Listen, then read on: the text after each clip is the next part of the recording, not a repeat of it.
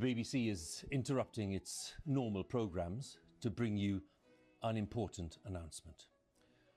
This is BBC News from London. Buckingham Palace has announced the death of Her Majesty Queen Elizabeth II. In a statement, the palace said the Queen died peacefully at Balmoral this afternoon. The King and the Queen Consort will remain at Balmoral this evening and will return to London tomorrow. BBC Television is broadcasting this special programme reporting the death of Her Majesty the Queen.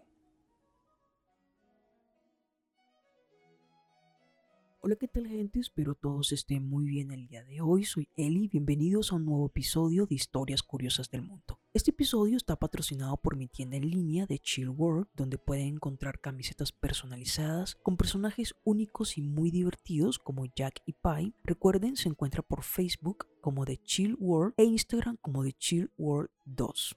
Isabel se convirtió en reina en febrero de 1952 tras la muerte de su padre Jorge VI. A lo largo de sus más de siete décadas de reinado, ha visto como varias de las colonias que quedaban en el Imperio Británico se independizaban ha vivido algunos de los momentos más tensos de la corona inglesa, más centrados en la vida privada de sus miembros, en particular el divorcio de su hijo Carlos y la muerte de la princesa Diana de Gales. Y ha enfrentado momentos clave de la historia reciente como el Brexit, que es el proceso de salida del Reino Unido de la Unión Europea, y la pandemia del COVID-19. Hoy les hablaré de Isabel II de Inglaterra.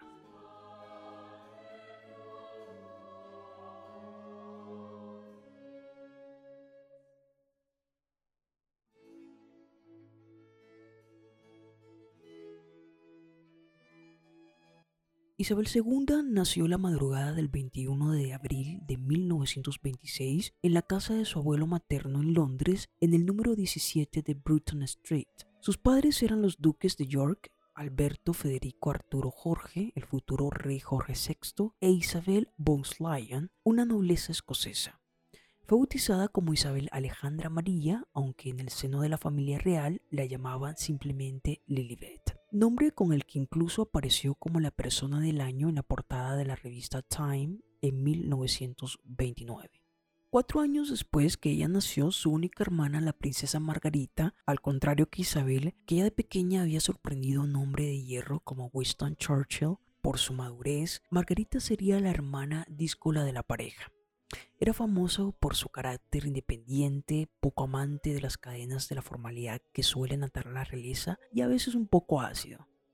Sin embargo, a pesar de sus diferencias y de varios conflictos en su vida privada que surgirían más adelante, Margarita siempre manifestó un gran respeto y cariño por su hermana, la reina de Inglaterra. Ambas hermanas fueron educadas en casa por una institutriz privada, Marion Cromford. En aquel momento reinaba su abuelo Jorge V y las niñas no ocupaban todavía un lugar inmediato en la línea de sucesión. Pero en 1936 las cosas se precipitaron. En enero murió Jorge V y tras el breve reinado de su hijo mayor, Eduardo VIII, tío de Isabel y Margarita, en diciembre de ese mismo año, este abdicó y su hermano menor se convirtió en el nuevo rey con el nombre de Jorge VI. Esto dejaba a Isabel y Margarita como primera y segunda en la línea de sucesión, respectivamente. Ese mismo año, un poco más de 10 años, Lilibet se convertía en Su Alteza Real, la princesa Isabel de York. A partir de entonces tuvo que eh, recibir la formación propia de una futura heredera, aunque siempre le quedó tiempo para disfrutar de sus dos grandes pasiones, los perros y los caballos, especialmente durante sus vacaciones de verano en Escocia.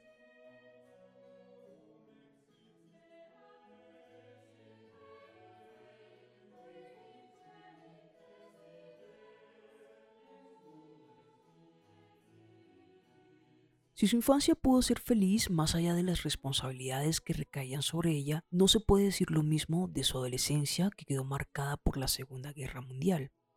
Aunque se propuso que tanto ella como su hermana Margarita fueran evacuadas a Canadá para garantizar su seguridad, su madre se opuso porque no quería dejarlas ir sola y ella misma no quería dejar solo a su marido el rey. En lugar de esto, se trasladaron a diversas residencias reales fuera de Londres, principalmente en el castillo de Windsor en Inglaterra y el de Balmoral en Escocia. Esto para evitar los bombardeos de la aviación alemana en la capital. Como heredera al trono, Isabel participó en diversas apariciones públicas y radiofónicas y casi al final de la guerra se integró en el Servicio Territorial Auxiliar, una rama femenina del ejército que se ocupaba principalmente del mantenimiento y conducción de los vehículos. Al mismo tiempo se le otorgaron poderes representativos para actuar como consejera de Estado en caso de que su padre se encontrara en el extranjero, haciendo incluso una visita oficial a Italia durante la liberación del país. Dos años más tarde, en 1947, Isabel contrajo matrimonio con el teniente Felipe Mountbatten, o Mountbatten, príncipe de Grecia y Dinamarca, más conocido a raíz de este enlace como Felipe de Edimburgo.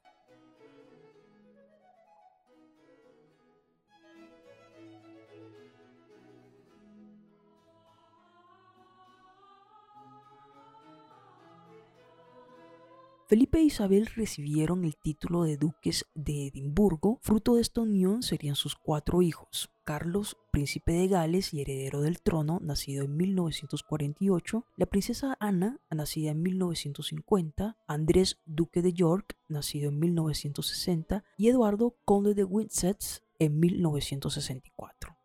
Isabel fue consciente de su papel desde muy joven y asumió su responsabilidad y obligaciones de princesa heredera. Al principio de 1952 falleció el rey Jorge VI. Isabel recibió la noticia del óbito de su padre en Kenia, entonces eh, colonia británica convulsionada por las acciones terroristas de Mao Mao. El 2 de junio de 1953, Isabel II fue coronada reina del Reino Unido de Gran Bretaña e Irlanda del Norte en la antigua abadía de Westminster en una fastuosa ceremonia a la que asistieron jefes de Estado y representantes de las casas reales europeas y que miles de personas pudieron seguir por primera vez a través de la televisión.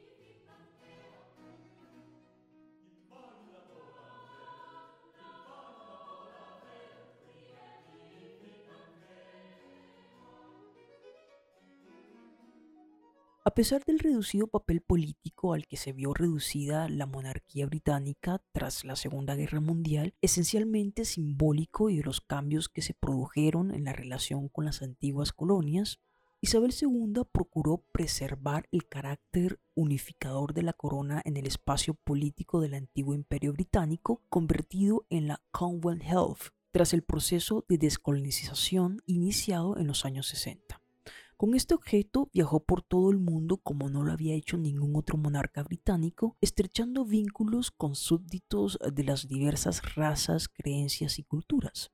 Incluso en Australia instauró la costumbre de los paseos más o menos espontáneos para mezclarse y saludar sin protocolo a la gente de la calle. En otro orden de cosas, en 1960 dispuso que el miembro de la familia real que no fuesen príncipes o altezas reales llevasen el apellido de Mountbatten Windsor.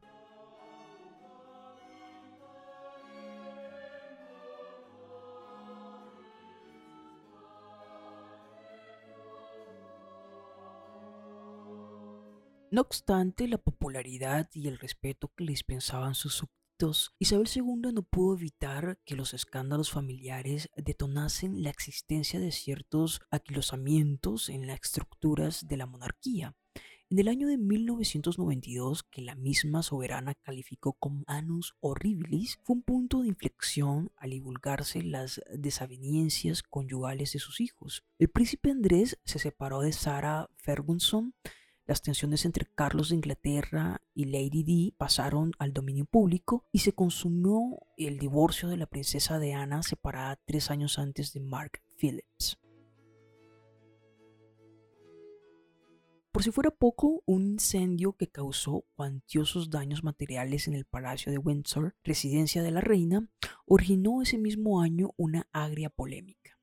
El gobierno anunció precipitadamente que correría con los gastos de las reparaciones sin tomar en cuenta ni los fabulosos patrimonios ni las excepciones fiscales de las que disfrutaba la monarquía.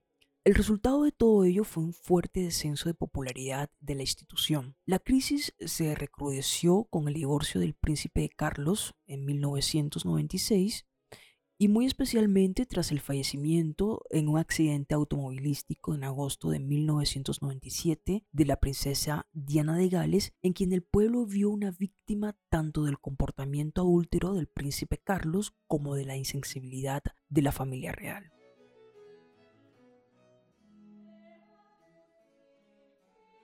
Las repercusiones que tales hechos tuvieron en la opinión pública indujeron a Isabel II a buscar nuevos caminos de acercamiento al pueblo y dedicó desde entonces múltiples esfuerzos a ofrecer una imagen menos fría y protocolaria de la corona.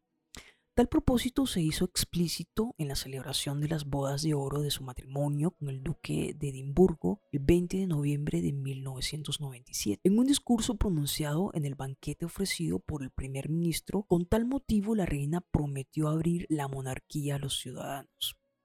Pero en este sentido cabe interpretar decisiones tan dispares como la de dejar de pagar impuestos sobre sus bienes e ingresos, dar un tono popular y familiar a las celebraciones de la corona o visitar a las víctimas de actos terroristas, gestos que dieron lentamente sus frutos hasta relegar al olvido los delicados años 90. Los pocos que la conocieron casi nunca concedió entrevistas, habitualmente señalaban el alto sentido del deber y el apego a la tradición con los principales rasgos de su carácter, ordenada y práctica, gustaba de los juegos de salón y de los rompecabezas y sentía pasión por los caballos y los perros.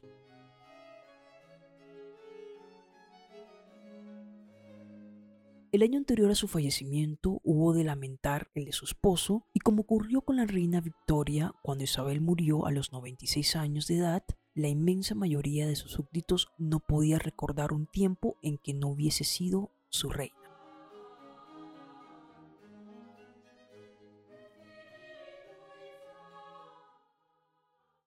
Espero les haya gustado este nuevo episodio, nos vemos en el próximo. Si te ha gustado no olvides suscribirte a este podcast donde estaré publicando contenido cada semana. Si quieren escuchar los episodios anteriores pueden hacerlo, es gratis por Spotify. También me pueden encontrar por Twitter en Historias Curiosas del Mundo, Facebook e Instagram en arroba Historias Curiosas del Mundo y dejar sus comentarios. Bye.